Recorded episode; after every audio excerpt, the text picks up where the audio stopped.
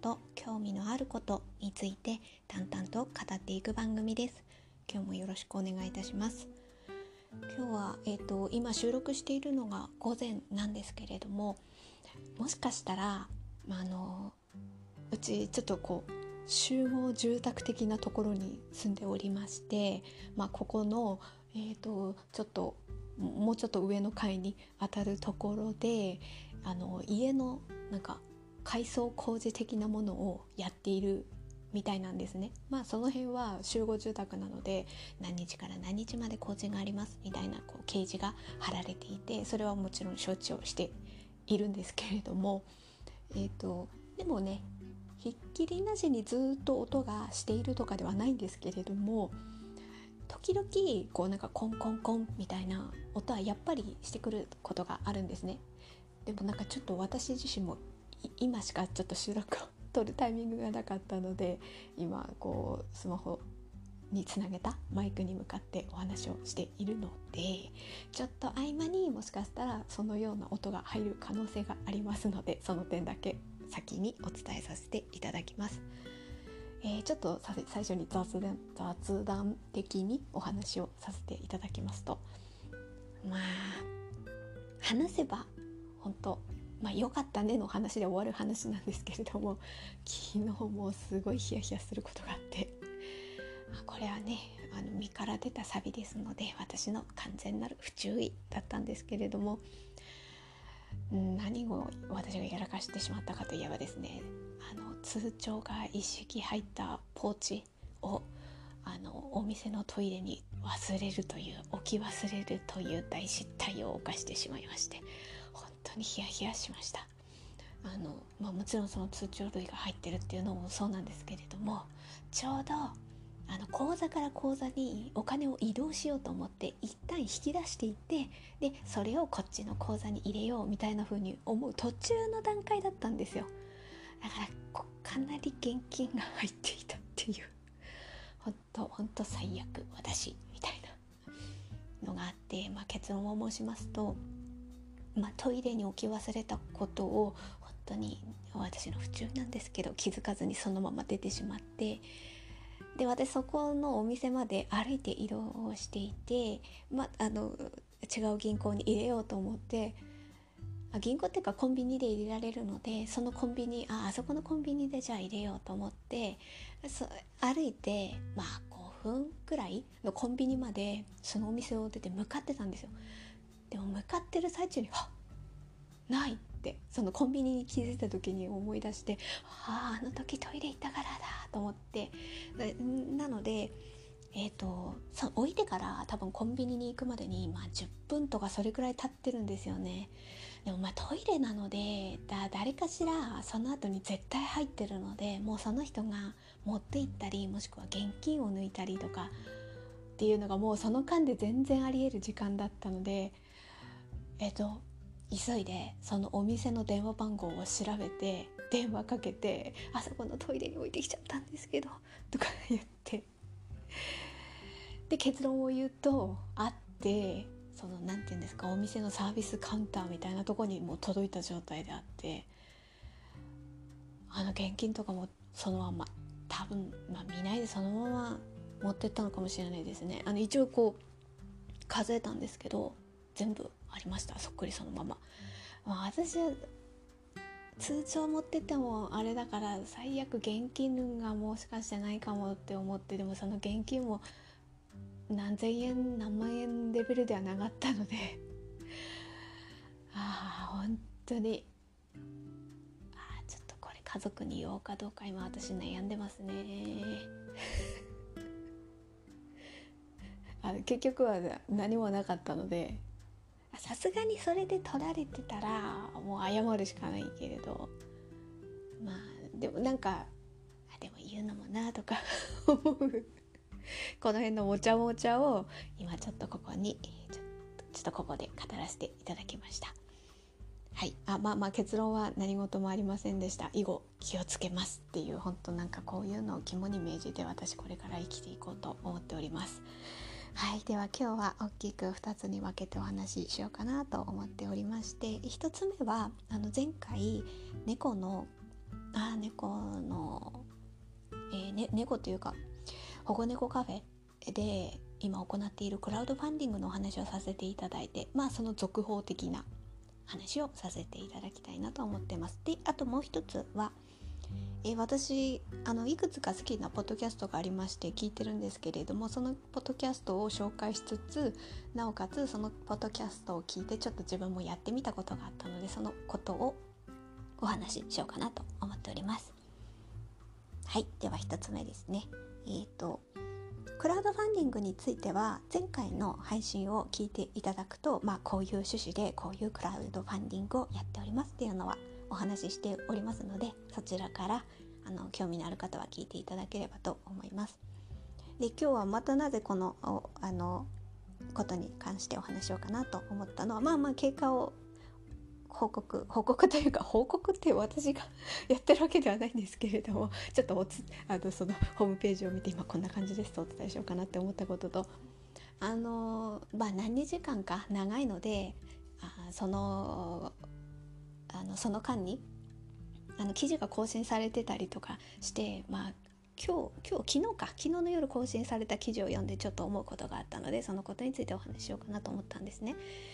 今ちょっとこうやって話してる間にうちの猫がちょっと寝室にいたのにまたリビングにやってきました。あの私がこう話してる近くに来ました。なんかもし周りでガサガサっと音がしたらうちの猫が何かやってるなと思ってください。なんかすごい今そうですね。1メートルの距離でじっと私を見てるって感じですね。の写真写真っていうか動画ではないのでちょっと映せないのであと声で説明させていただくとなんか私を見てじっとしてなんかどこでどこに俺落ち着こうかなって考えながらうろうろしてますね。あとなんかこいつ何喋ってんだっていう顔で私は見ております。まあそれはうちの猫で。で、えーと、お話したかったのはこのこのうちの猫のご実家の猫カフェであのやっているクラウドファンディングだったので私もちょっとあのまあ私のあのなんだろう本当近くにいたら前はお掃除ボランティアとかこう直接行って何かお手伝いっていうのやってたんですけどもそういうのが引っ越しをして遠くに離れてしまったことによりできなくなったので、まあ、遠くに、まあ、これは前回もお話しましたけど遠くにいながらでもこう私のできる範囲の何か支援をこうしたいなと思って今ちょっとこういうふうにお話しさせていただいております。で今その状況といえばあの私がこの収録前にホームページを見て確認させていただいた時点では、えー、目標金額がまず450万で今のところ残り43日で今達成率が54%という感じです。あの本当ちょっとずつちょっとずつこう上がってきてる感じはあるので残り43日で、まあ、残りのあ、まあ、半分過ぎたところですのでね残り半分がこの43日で達成されればいいなと私はちょっとこう遠くで見守りながら思っている感じです。でまああの昨日の夜に更新されたあの記事を読ませてもらってあの概要欄にその記事のあのリンクを貼っておきますのであの詳細を知りたい方はそちらをタップして読んでいただければと思います。まあ、概要をかいつまんで説明すると直接この、えーと、クラウドファンディングのあの、えーと、こととはちょっと違うんですけれども、まあ、ただ猫カフェにあので今行われてること、起きたことというか、まあ、相談で上がったことっていうことの話が書かれているんですよね。まあ、結論を言えば、まあうん、多頭飼育崩壊っていうことででも多頭飼育崩壊をの定義的なものがね私はちょっとはっきりとは分からないので、ね、何匹だから多頭飼育崩壊だとかってそういうのがあるのかちょっと分かんないんですけどただでもその人がもうだってる抱えられる範疇を超えてもうこの猫ちゃんたちを飼えないっていう状況になることが多頭飼育崩壊というならばここの家庭はそうなんだろうなと思います。あの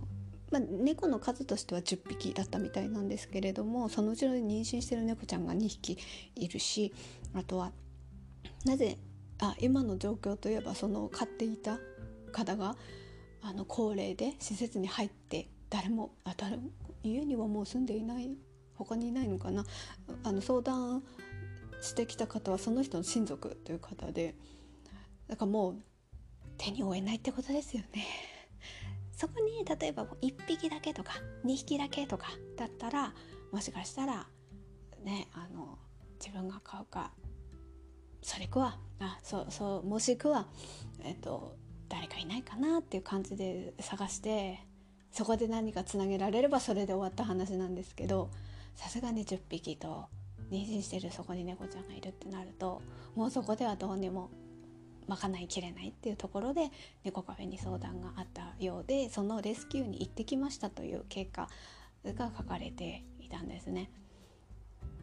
でも今回のクラウドファンディングはその老病猫ホームを作りたいっていうところの趣旨で立ち上げてはいるんですけれどもでもこれは結局つながってるんですよね。えー、例えば、まあ、そこのそこの家の猫ちゃんという話ではないですけどある程度猫を抱えてしまってそれが例えば外に行き来をする猫だったとしてそれがもう自分の手に負えないくらいの数になってしまったりとかってなると例えばねそこで何か怪我をしてしまったり病気になってしまったりとかなるとなかなかもしその後に誰かにつなぎたいってなったとしても譲渡につなげない。そういう猫ちゃんが残り続けることによってでもその猫ちゃんたちがねあのその人生を最後まで全うできるようにっていう感じの施設も必要でそれを作るために今クラウドファンディングをやってるんですけど本当はねなんかそこでその人が抱えられるくらいの適正にその人が例えば増えないように手術をしたりとかっていうのをね行っていれば確かにその時はその時で手術の費用がかかるかかってしまうけれどその後のこの状況を考えればあの時こうしていればこうならなかったのにっていうポイントはいくつもあると思うんですよね。うん、あのまあ10匹になあ今回の10匹になってしまった経過はわからないですけどそもそも10匹いたのかそれともこう1匹とか少なかったけどだんだんだんだんこうご飯をあげていたら10匹までなったのかとかそういうのちょっとわからないんですけれどもでもそこで何かどこかで何か知識を持っていればストップできるタイミングは誰にでもどこにでもあったけどそこがもうままならない状況にまで達してしまったからもうあの助けてくださいっていう風になってで今回ごレスキューに行ったっていうことになるんですよね。うん、本当はねそこでこうそれぞれが何かできていればもっとねあのあこれくらいだったらうちでも賄えるよとかなってでその猫ちゃんはあのマットをあのその家でね冬は暖かく夏は涼しくあのその人生を全うできたかもしれないんですけどそれだけ増えてしまうと自分の手に負えないほどにね増えてしまう。あの10匹だからとかそういうねあの本当にあのこう適正に飼われている人もいるしこう範囲ってやっぱその家庭その家庭によって違うのであの何匹だからこうとはもちろん言い切れないんですけれどもでもまあその相談の上がった家庭にとってはもう全然手に負えないっていう状況だったのででその記事の最後の方でえっ、ー、ともうあのこう引き取って連れてきて預かりボランティアさんのところに預けたらその猫ちゃんがあの出産を始めたっていうことでまたあの急いでその預かりボランティアさんのお宅に戻って整えてで何匹だったかな？4匹生まれたんですって。でお,、えーと、お母さんの猫はカルビちゃんっていうみたいで。ねまあ無事にそこで出産を終えられたからそれはそれで一安心。っていうところはあるんですけれどもなんかそういうのを見ると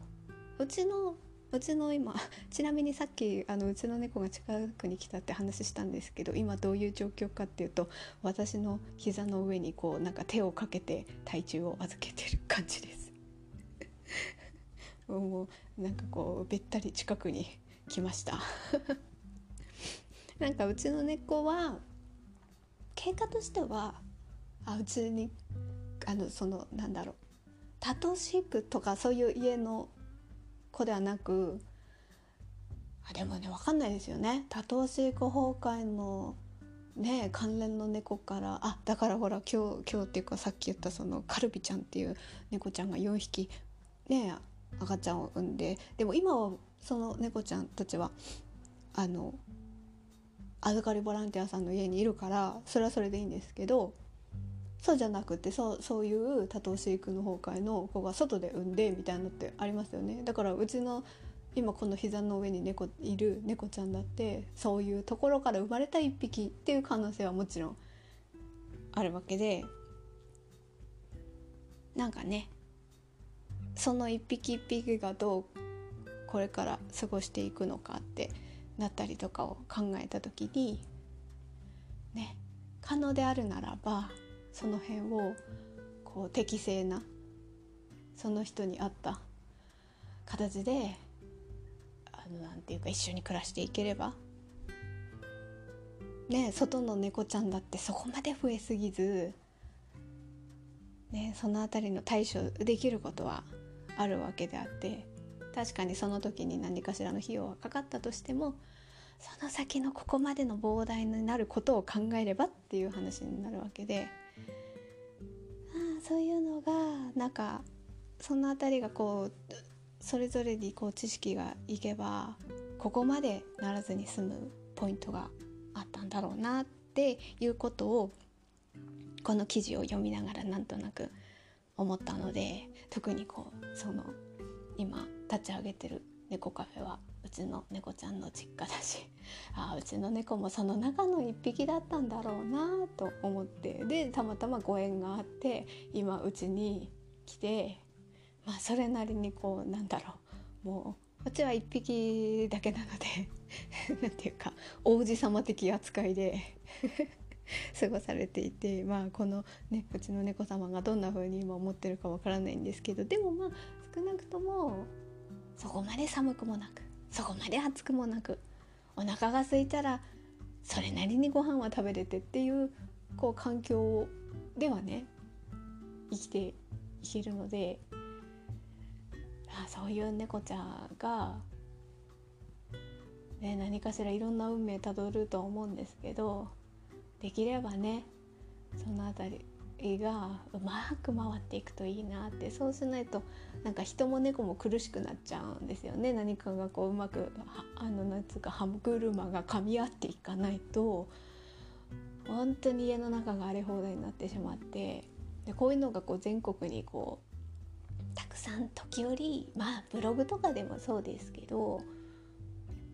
ニュースとかに、ね、なってねそれこそ家の中で本当にぎゅうぎゅう詰めでみたいな感じもありますからね、うん、その辺がねあのなんかあそういうのもあるんだなっていうところをそれぞれが思えると何かしら歯止めをかけられるタイミングが増えるんじゃないかなと思って私はちょっとこのような形であの記事を紹介させていただきました。まあまああとそしてクラウドファンディングが達成されればいいなと思いながらちょっとあああのあまりうまく説明もできなかったんですけれどもちょっとお話をさせていただきました。はい。ということで、えーと、次ですね。次は、えー、あ私があの好きで聞かせていただいてるあのポッドキャストがあります。でこちらの方は前にも紹介させていただいたことはあったんですけれども「えーと、とアジナ副音声」というポッドキャストです。フードエッセイストの平野咲子さんがあの食をテーマにして毎回お話をされているポッドキャストなんですね。であの本当聞きながらなんていうかながら聞きにちょうどいい感じなこんなていうか温度感となんかふわっとした感じのこの楽しさ楽しさっていうかあなんかいいなんか美味しそうとかねなんかそういうのってこうワクワクしたりしますよね。なんかそういうのが伝わってくる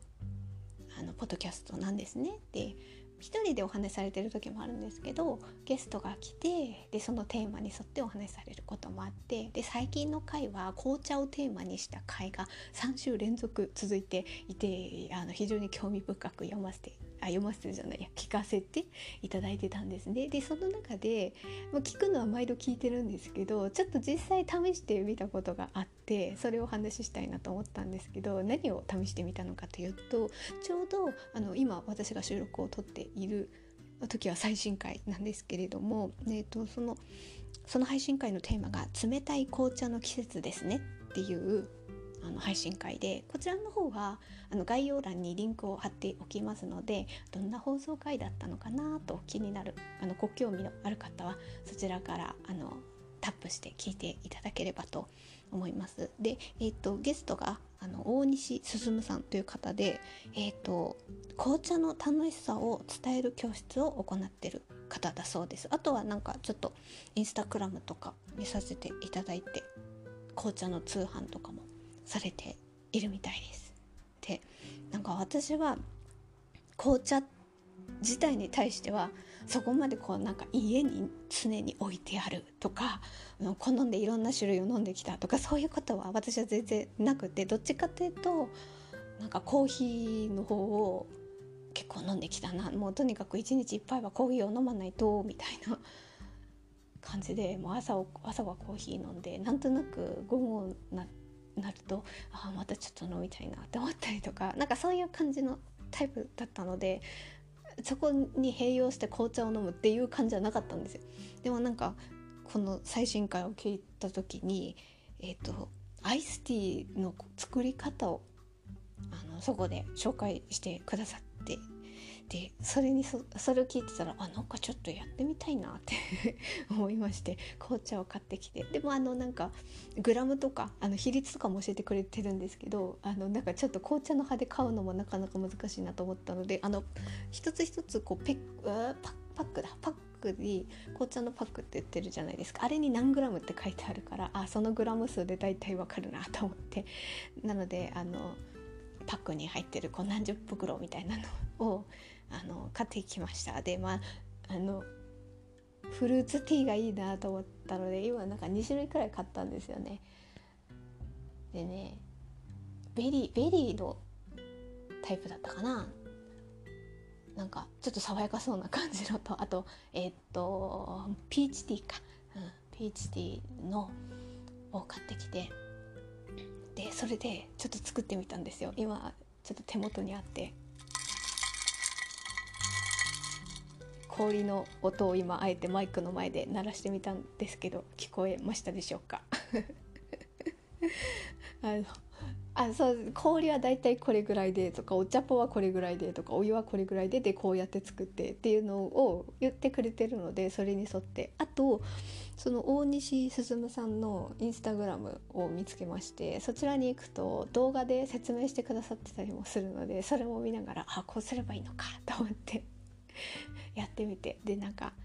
そうですね。こうやって水出しでなんか作るのって私は本当は麦茶くらいしかやってなくて麦茶だったらなんかこう袋で売ってるのパンって入れて水入れてもう冷蔵庫に突っ込んでおけばいいっていう感じで。もうそれしかレパートリーがなかったんですけどなんかこれを聞くとあアイスティーもいいな。なんかこうあのフルーツとかのをいろいろ種類出てるからそれをなんか選んでこう味は別なものを楽しんだりしてもいいなみたいなのがあってそれでこうちょっとなんだろう何グラムって書いてあるんですけど今ちょっといろいろ試してんですよ。あまああの量はね決まってるのがあるんですけれどもこれ1パック分でこれぐらいの方がいいかでもちょっとなんか2パック分ぐらい入れてちょっと濃いめにした方がいいかなとか そういうの。あちょっとここであの熱いお湯から出してで氷に入れてみたいな感じで冷やすんですけどその熱いお湯でやってる時にちょっと私甘い方がいいなと思ってここでちょっと砂糖溶かしてみようかなとかなんかあの基本のものは聞いたんですけど自分がなんかあこれいいぐらいの美味しいなみたいなのをちょっと今試行錯誤している感じでなんかちょっといい感じにできてきたんじゃないみたいなのが自分の中であるので今までは本当冷たいのはなんか麦茶だけとかあとはなんかコーヒーか、まあ、あの牛乳で割るあのポーションタイプですか？あれで売ってるのとかを買ってたんですけどそっちばっか飲んでたんですけどそこにプラス今はそういうフルーツ系のアイスティーもちょっと冷たいの。なんかだんだん暑くなってきますもんね。その時になんか麦茶だけとか っていうのはなんかレパートリー少ないなとは思っていたのでそこにアイスティーが入ってくると、まあ、あのいろいろ味も選べるのであ今度これ飲んでみようかなとかあそういえば無印良品とかに売ってたのどういうのあるんだろう。今度見てこようかなとか。このポッドキャストを聞くことによってであの基本的なこのアイスティーの入れ方をそれで教えてもらったことによってあ自分はこれくらいのあこうこういう味のものが良さそうだなみたいなのを今ちょっとこう探してる感じなんですよ。なのでそのポッドキャストを見ることによって自分のこうなんだろう好きなものの幅があちょっと広がったなっていう何ていうか